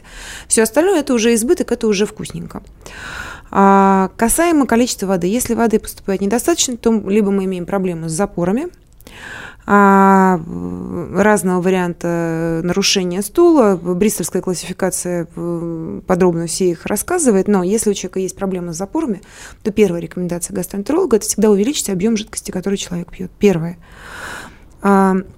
Жидкости должно быть достаточно и на диурез, и на стул, и на потоотделение. Да? А часто бывает, э, после перелетов уменьшается количество жидкости в организме, случаются нарушения. Mm-hmm. Да? Это все связано именно с тем, что во время перелета у нас меняется, да, и... происходит обезвоживание, меняется водный баланс в организме. То есть э, перед полетом, после полета, да, во время по, полета надо во время полета надо пить, да, воду. А, значит, соответственно, касаемо всех остальных моментов, они уже, наверное, относятся больше к болезненным состояниям. То есть, если человек болеет, у него уже мы как-то контролируем, уменьшаем или увеличиваем объем жидкости, который он должен пить. Но практически никакая диета сейчас, лечебная, не лечебная, ни в каком состоянии организма практически никакая не ограничивает объем воды, ограничивает объем соли угу. объем соли, объем сахара, который а тоже вызывает думаешь, жажду. Вот по поводу сахара а сейчас э, рафинированный, тростниковый, топинамбура, стевия. Э, вот, вот. Но стевия это все-таки сахарозаменитель, она чистую глюкозу не содержит, а все остальные они содержат глюкозу и фруктозу, которая, по сути, также... То есть, если вот, например, себя... даже там, не знаю, ну, хотя бы чуть-чуть это э, использовать, там, не знаю, в, в тех же сырнике, в запеканке, вот мы там, например, не говорим про уже выпечку, а какие-то там а, такие а, радости жизни, то лучше выбрать стевию? Или что? Вот какой сахарозаменитель лучше выбрать, если уж, ну, прям Вообще, вот... вкус пищи не должен быть очень сладким да, mm потому что ну хотя бы сладкий, вот, вообще, вот я имею в виду, как альтернатива, если выбирать из зол, какое меньше, на твой взгляд? Ну, кто-то не переносит вкус стевии в принципе. Кому-то это прям вот невкусно-невкусно. И настолько невкусно, что он от сырника откажется. Лучше э, чайную ложку глюкозы, чем... Но опять же, если человек здоровый, то чайная ложка глюкозы ему ничем не повредит да, если это э, не проблема с диабетом там, первого типа, да, то есть ограни- уходить в раздел диабетического питания здоровому человеку нет необходимости. Если прописана кето-диета, как э, Ксения, mm-hmm. да, допустим, Безусловно, да. А если она не прописана, то ну, нормальное количество сахара, немножечко сладкого продукта. То есть сырник ведь не самое сладкое, что мы в жизни Вот едим, я поэтому Алён. и говорю. Тут, например, я вот думаю, если я начну вводить, почему... Я очень все, понимаете, а, вопрос задаю, который меня интересует. Мне скоро ребенку вводить там молочные продукты, ну и вот какие-то сырнички, запеканочки. Я первые два раза вообще не заморачивалась. А вот сейчас я вот думаю, чем же, чем же их подсластить хоть чуть-чуть, просто чтобы это не было в чистом виде кисломолочный продукт, а вот какой-то такой, такой вот ништячок, который можно иногда порадовать. Вроде бы и вкусненько. Но все-таки лучше это делать банальным, обычным, привычным сахаром. То есть вот он так. будет тростниковый или не тростниковый, это другие вот, моменты. Они содержат больше услышать. минералов и так далее, да, там они более... Но а, от разумного количества чего-то небольшого, ну, происходит только добро и счастье. А от неразумных ограничений происходит только... Нет, безусловно, есть люди, которые считают каждую калорию ребенка, считают каждый его шаг, Нет, я считаю, что любые каждый, крайности, да. они уже нездоровы. Да, это, это моё, как моя каждый, позиция. Каждый выбирает свой, здесь свой путь. Но, безусловно, от разумного количества любого продукта не будет никаких проблем. Вообще гастроэнтерология стремится к тому, чтобы разрешить людям есть все все, что хотите, хоть гвозди ешьте, главное, вы можете запивать их адекватными лекарствами, и все будет хорошо перевариваться. Да?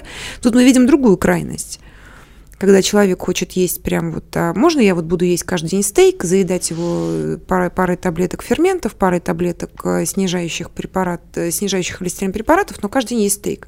Ради бога, это ваш выбор. Да, только... Вот, Врач, кстати, очень интересную тему ты сейчас подняла. А, вот этот сейчас э, такой самообман, когда люди самостоятельно себе назначают и на постоянной основе э, закидываются ферментами.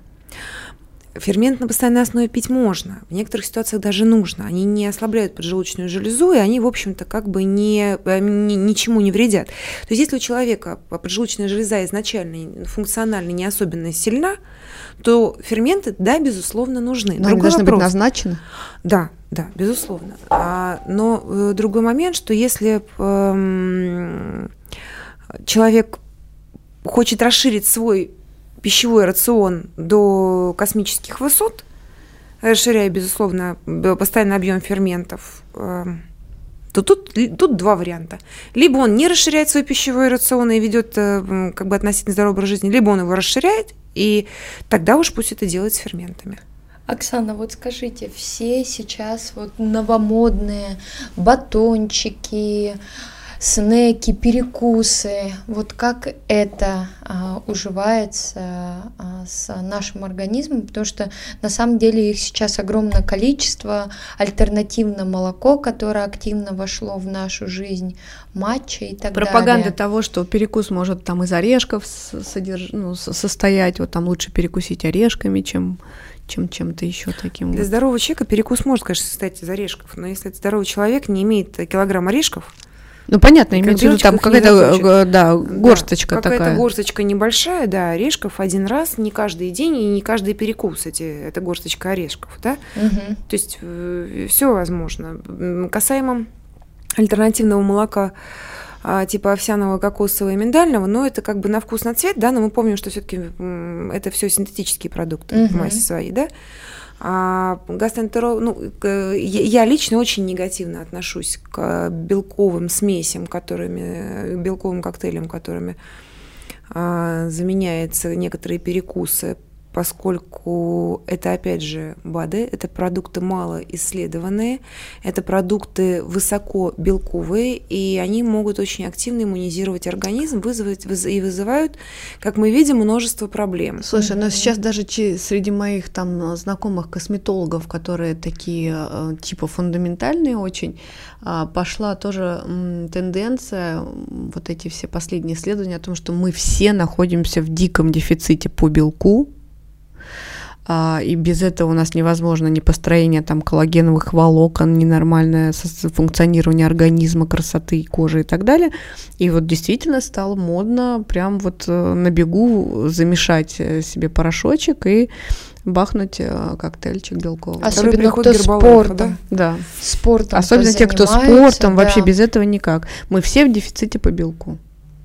Так же, как по, по витамину D. Ну, э, безусловно, опять же, здоровому человеку можно, конечно, все до тех пор, пока он здоровый. Но, к сожалению, э, мы видим клинически много ситуаций, когда это белковое питание э, я не могу сказать качественное, но я могу сказать некачественное, потому что э, приходит пациент, рассказывает там, о своем образе жизни, говорит, что вот он ест белковое питание, у него немножко так, немножко, в общем, как бы, но белковое питание это точно здесь ни при чем, потому что оно очень хорошее, очень дорогое. А вот вот э, надо как-то вот э, разобраться с чем-то с чем-то другим. Ни один приличный гастроэнтеролог не будет разговаривать, пока человек не, отказ, не уберет из рациона белковое питание. Потому что белковое питание, да, синтетическое, не потому просто что белок, оно да? очень активно иммунизирует организм, очень активно иммунизирует а, кишечную стенку, очень активно влияет на тонкую кишку. Ну вот смотри, формулировка активно тяжелого. иммунизирует нашим слушателям покажется, что это, это что-то хорошее. Нет, нет, это как раз-таки, то есть иммунный ответ он должен быть адекватным. Угу. Иммунный ответ на а, посторонний возбудитель. Да? Мы, мы получаем посторонний белок, этот посторонний белок белок а, вызывает у нас развитие каких-то антител, и антитела эти вполне могут э, быть сходны к чему-то в нашем организме, какому-то из какой-то из клеток нашего организма. И тогда, допустим, это могут быть клетки кишечника, как мы часто достаточно видим.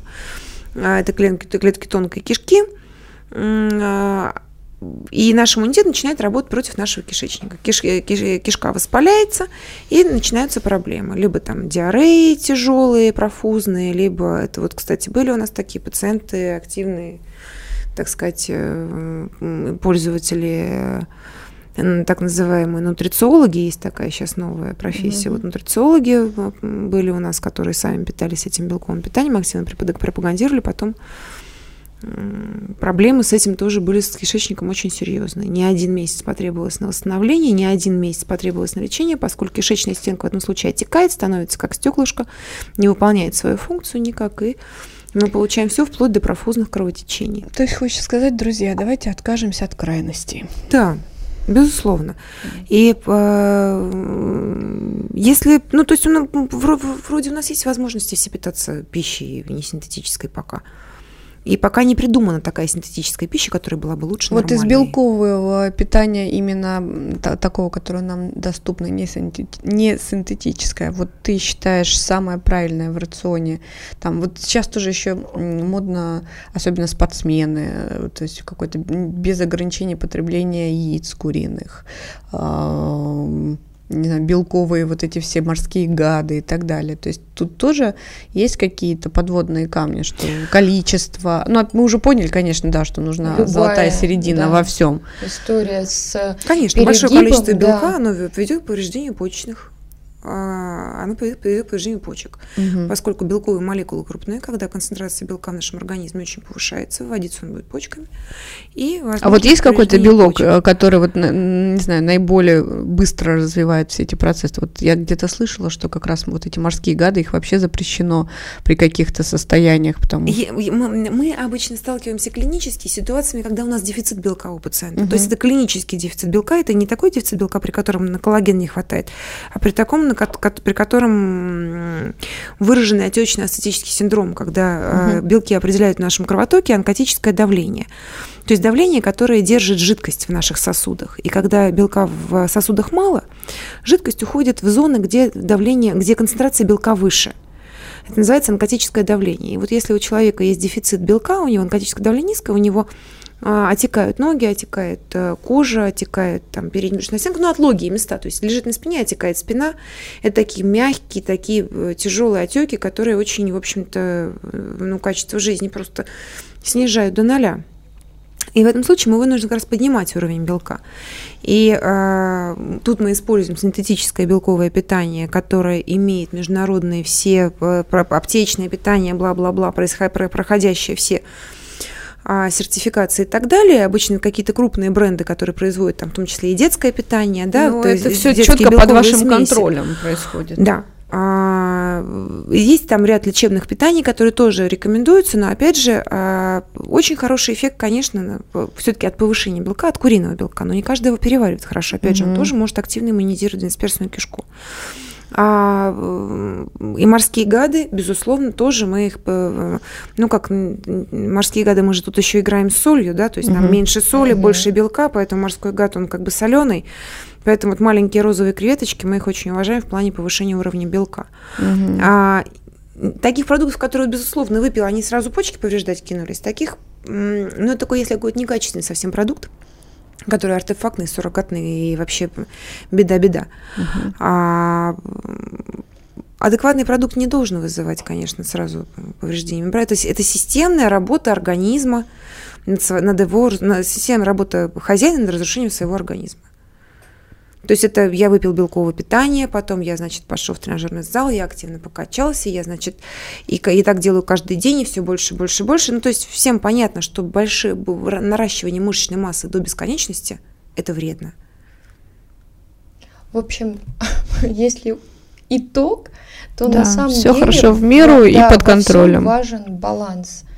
А, во всем важно и себя чувствовать, и обращаться к специалистам, если понимаю, что есть какие-то нарушения, есть какие-то проблемы, и лучше лишний раз проконсультироваться и перестраховаться, чем экспериментировать. Э. Баланс и нет самолечения. Оксана, еще знаешь, что хотела спросить? Сейчас э, модно вот заниматься еще другая, да, одни просто делают, что хотят, а другие постоянно э, занимаются диагностикой, тоже вторая крайность.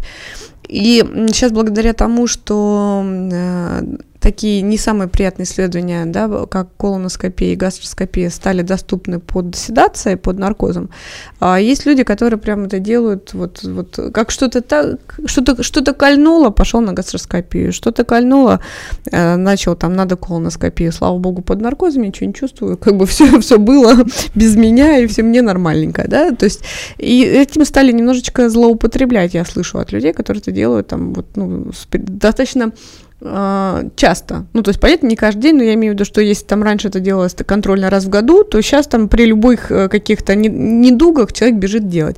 Вот как ты, как профессионал, э, когда, как часто а, при болезнях, понятно, там доктор назначает э, контрольные. Но вот если ты, в принципе, чувствуешь, чувствуешь себя хорошо, но мы уже поняли, у нас культура уже развивается э, достаточно неплохо в плане м, профилактики. Вот профилактически, чтобы чекап проходить, как часто это делается? И там, например, я знаю, что колоноскопия вообще рекомендуется там постоянные ее как бы чекапы с определенного возраста, если ничего не беспокоит. Вот Разнеси, разъясни нам, пожалуйста, разложи по полочкам. Есть определенный режим дозирования, э, режим э, обследования, который назначен, э, опять же, всякими всемирными разными организациями. Если у человека в анамнезе, в истории жизненной есть заболевание желудочно-кишечного тракта, то при их выявлении дальше доктор уже назначает режим обследования. Если, допустим, была язва, раз в год гастроскопия, будьте любезны. Если, допустим, есть целиакия, то тоже раз в год гастроскопия. В принципе, ситуация, в которой гастроскопия делается чаще, чем раз в год, это, по сути, только пищевой барыты выявленной а, на первых этапах наблюдения, ну, естественно, всякие тяжелые ситуации, про которые там контрольные, которые они уже являются... Либо какие-то экстренные, в да, тесно, когда человек да, в, те, в, тесно, в тесно, ну, там косточку рыбную проглотил, да, да. тоже, в общем, гастроскопом ее, ее достанут. А, что касается колоноскопии, значит, первая контрольная колоноскопия – это 45 лет, рубежная, но а, в режим обследования ежегодного включается программа, в которой мы видим количество крови, слизи, эритроцитов, лейкоцитов. То есть мы получаем, в принципе, понятие о кишке по, да. и по, по тому соскобу, который с нее есть. И если там есть симптомы тревоги, а именно эритроциты и кровь, тогда колоноскопия назначается. Если симптомов тревоги нет, то проводить колоноскопию смысла и пользы большой нету. Если есть, безусловно, такие симптомы тревоги, как кровь в стуле, слизь, а, нерегулярный стул, да, а, то колоноскопию, безусловно, стоит сделать. Но если вот, э, как часто бывает, у нас колоноскопия прошла и все хорошо, а нерегулярный стул сохраняется, тогда все-таки занимаемся уже проблемой нерегулярного стула. А, безусловно, бывают ситуации, когда одно другому не мешает, э, может быть просто там синдром раздраженной кишки, на, на этом фоне может что-то развиться еще, это безусловно.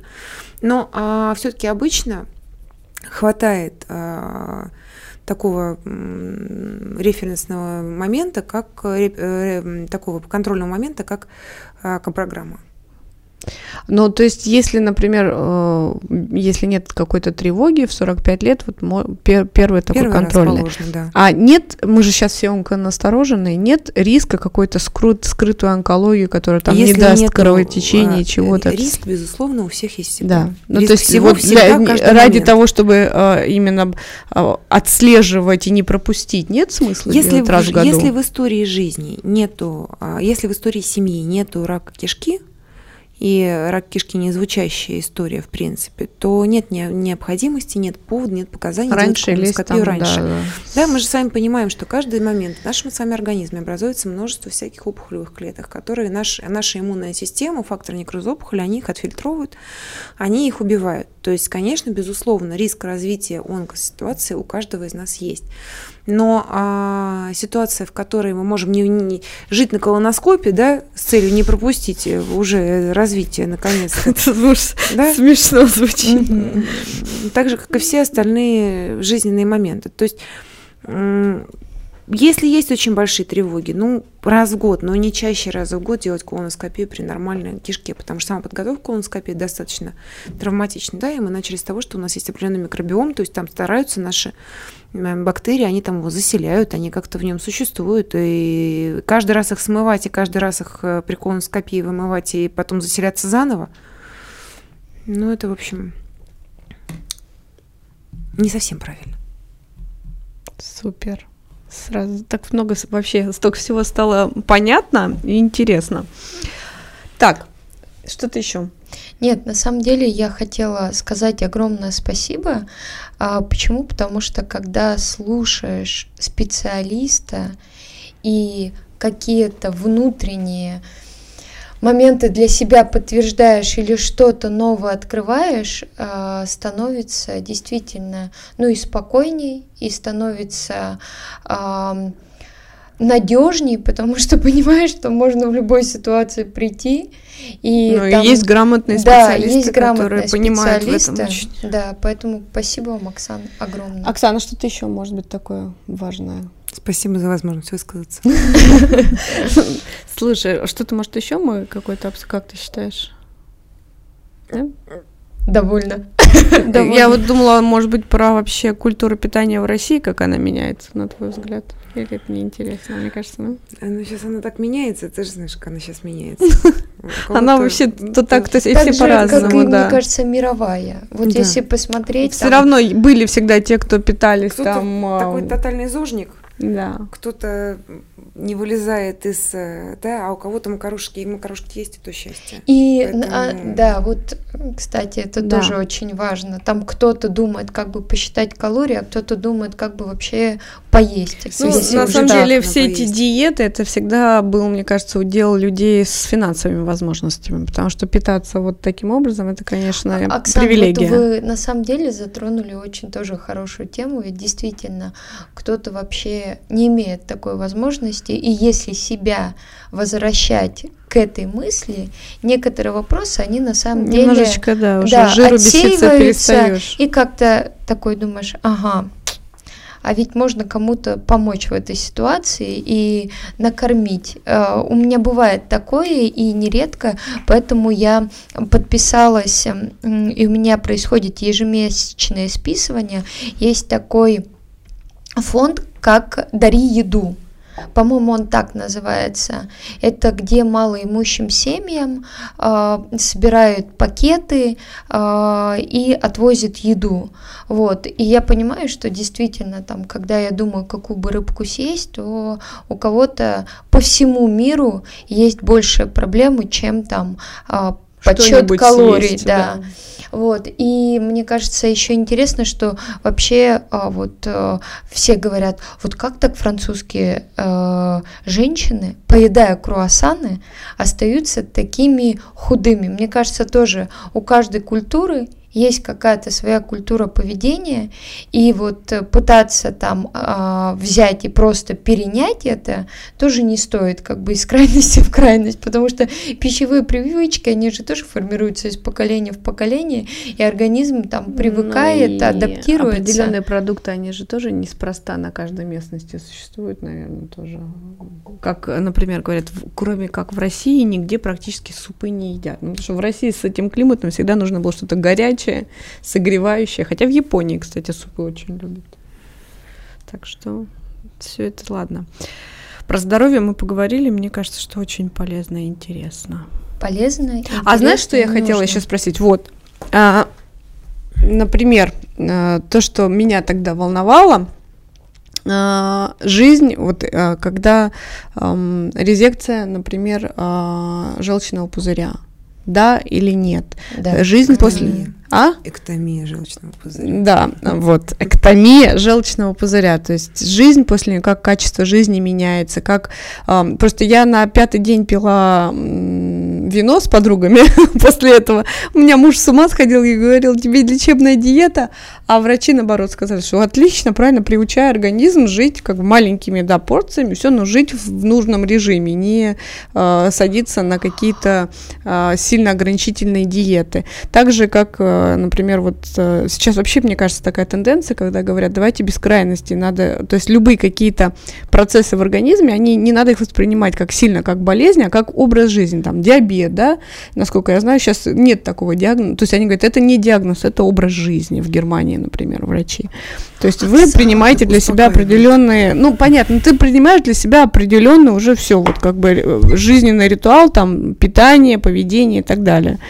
Вот, и, в принципе, с этим можно жить, то есть как-то... Следующий вопрос, который я очень тоже хочу обсудить, это центры детокса, которые сейчас у нас появились, и когда люди приезжают, садятся на соки э, и выходят оттуда стройненькими. Вот, ну, мы же это уже обсудили, а потом они за неделю возвращают все, что там. Нет, вообще, насколько вот такие программы, когда люди э, ездят и там клизмочками чистятся и так далее.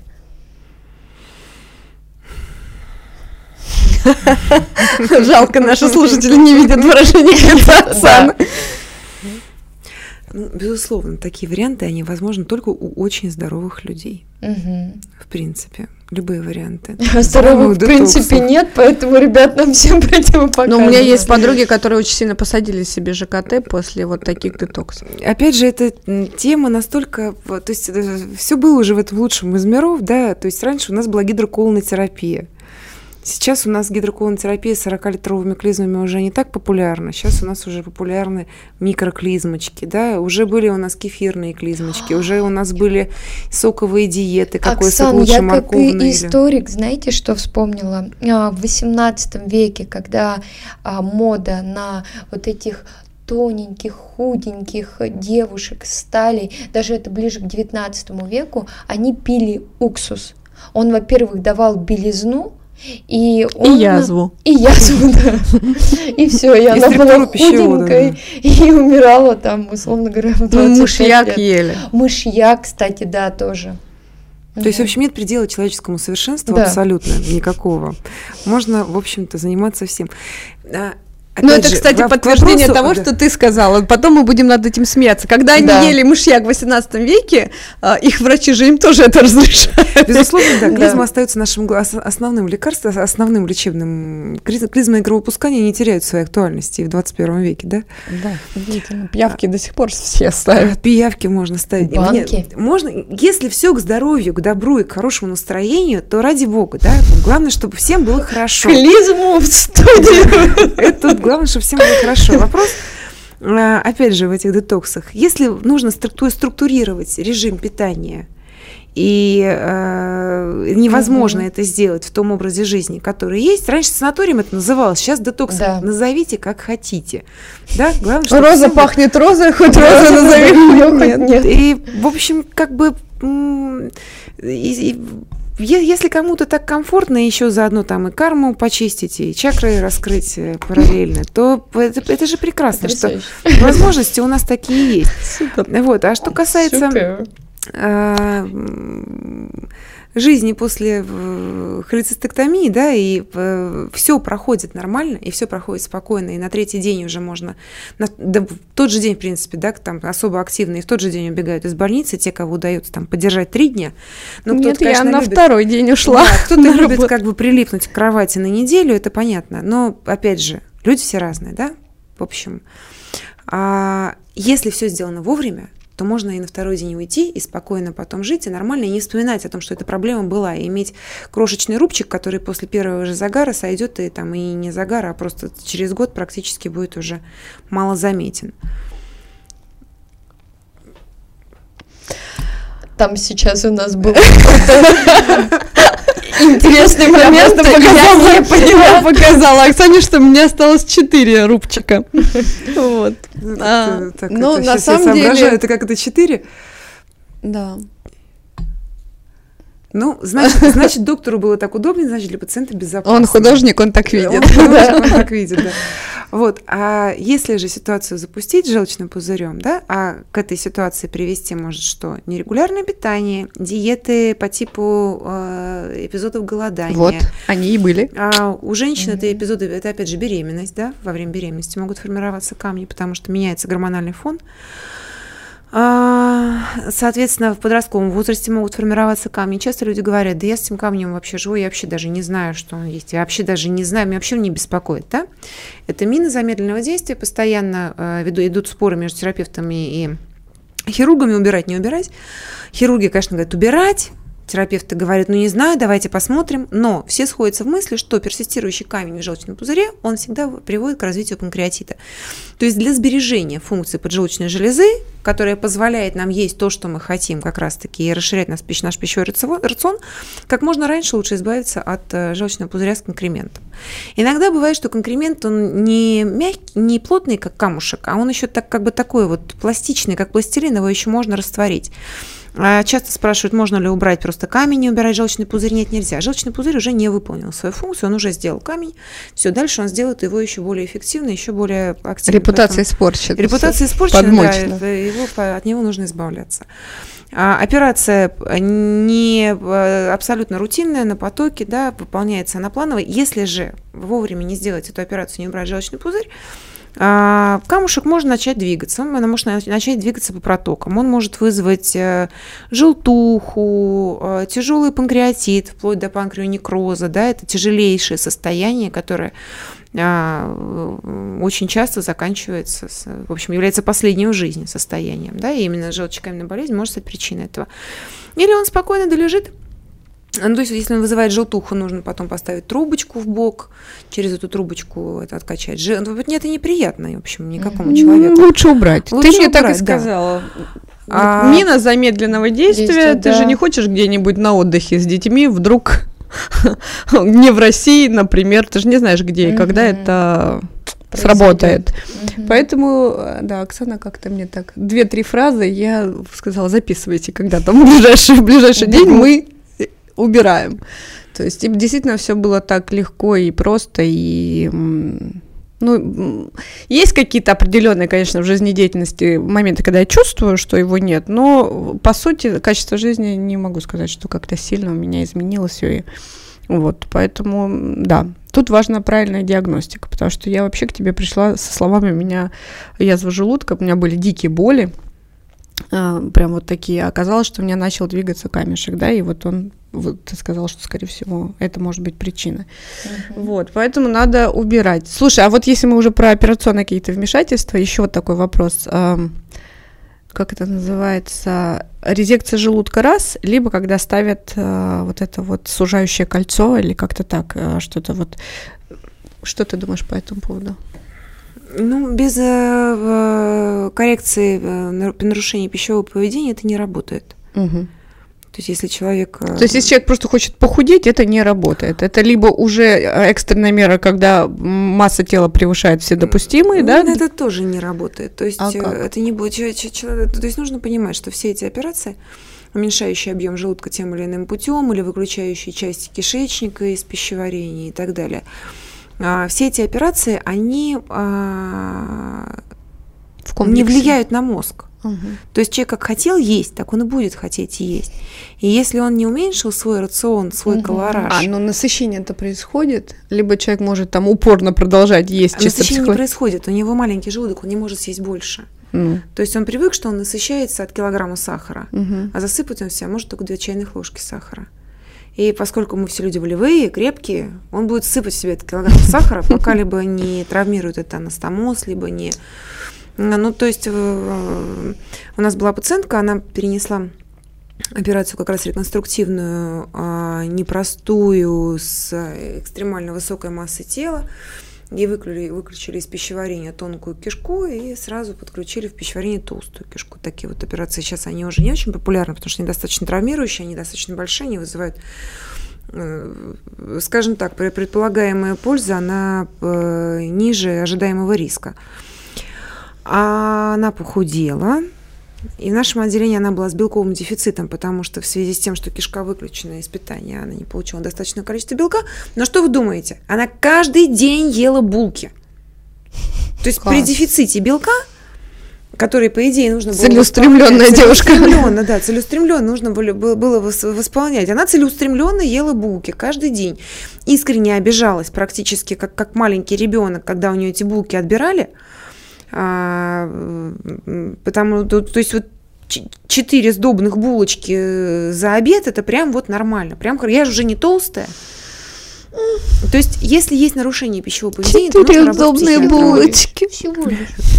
Мечта поэта. Да, но тем не менее, то есть если есть нарушение пищевого поведения, работать нужно все-таки прежде всего с психиатром угу. и решать проблемы пищевого поведения. Когда человек научится насыщаться маленьким количеством еды, тогда уже можно делать операцию уменьшения объема желудка, чтобы помочь себе немножко, и потом уже все операции по уменьшению там жировых отложений, потому что иначе это все, иначе человек переносит большую операцию, в любом случае это операцию, он переносит наркоз, он переносит его зря, угу. потому что он все равно не пациент, настроен не работать. Настроен да. работать, да. У меня был пациент, который перенес операцию как раз-таки мини-инвазивную, в результате у него получился желудок как песочные часы. Он э, в течение трех лет держал массу тела, в общем, все было неплохо, а потом он нашел способ, как можно есть. Можно есть семечки и запивать их Кока-Колой. Mm-hmm. Во-первых, он сыт, во-вторых, это вкусно на сеечка с Кока-Колы, он, ну, ему так было вкусно. Он набрал свои... Просто у меня глаза расширились, поэтому Оксана булочка, а кому-то вот так. Еще раз объясню. На его объем желудка ему как раз булочка не входила, потому что, потому что а семечки входили нормально. Они просачивались через да, эти песочные поэтому часы. вот как бы за последующие два года он наел там 30-40 килограмм, и опять вот веселым пухляшом с э, деформированным желудком он, собственно, и появился у нас. Естественно, вся вот эта зона, которая сужена, она э, вся в эрозиях, язвочках и так далее, и прочее, прочее. И вопрос, чтобы снимать все-таки вот это вот э, искусство теперь. И, а не факт, что желудок вернется в нормальное положение. Поэтому все-таки все-таки берем себя в руки, Угу. С головы Работа, все. Все с головы что, начинается. Да. Спасибо огромное. Оксана, я бы тебя еще раз спрашивала и раз спрашивала, честно. Столько всего интересного и такая Такая ты крутая. Спасибо тебе огромное. А, Спасибо. Я думаю, наши слушатели оставят еще какие-то вопросы. Да. И мы обязательно еще как-нибудь побеседуем. И Спасибо, что нашла время. В действительно, да, ответим да, на эти да. вопросы. И с твоим графиком и твоей занятостью это действительно огромная честь для нас, что ты все-таки выбралась. Огромная честь ваше приглашение. Спасибо. Спасибо. мы синхронно так. а это нарушение флоры анальный секс не будем обсуждать? в следующий раз. Э, ребят, это затравочка на наш следующий выпуск. Спасибо, что прослушали наш подкаст. Мы будем рады вашим комментариям, обратной связи и обязательно ответим на все ваши вопросы. Всем пока. Пока.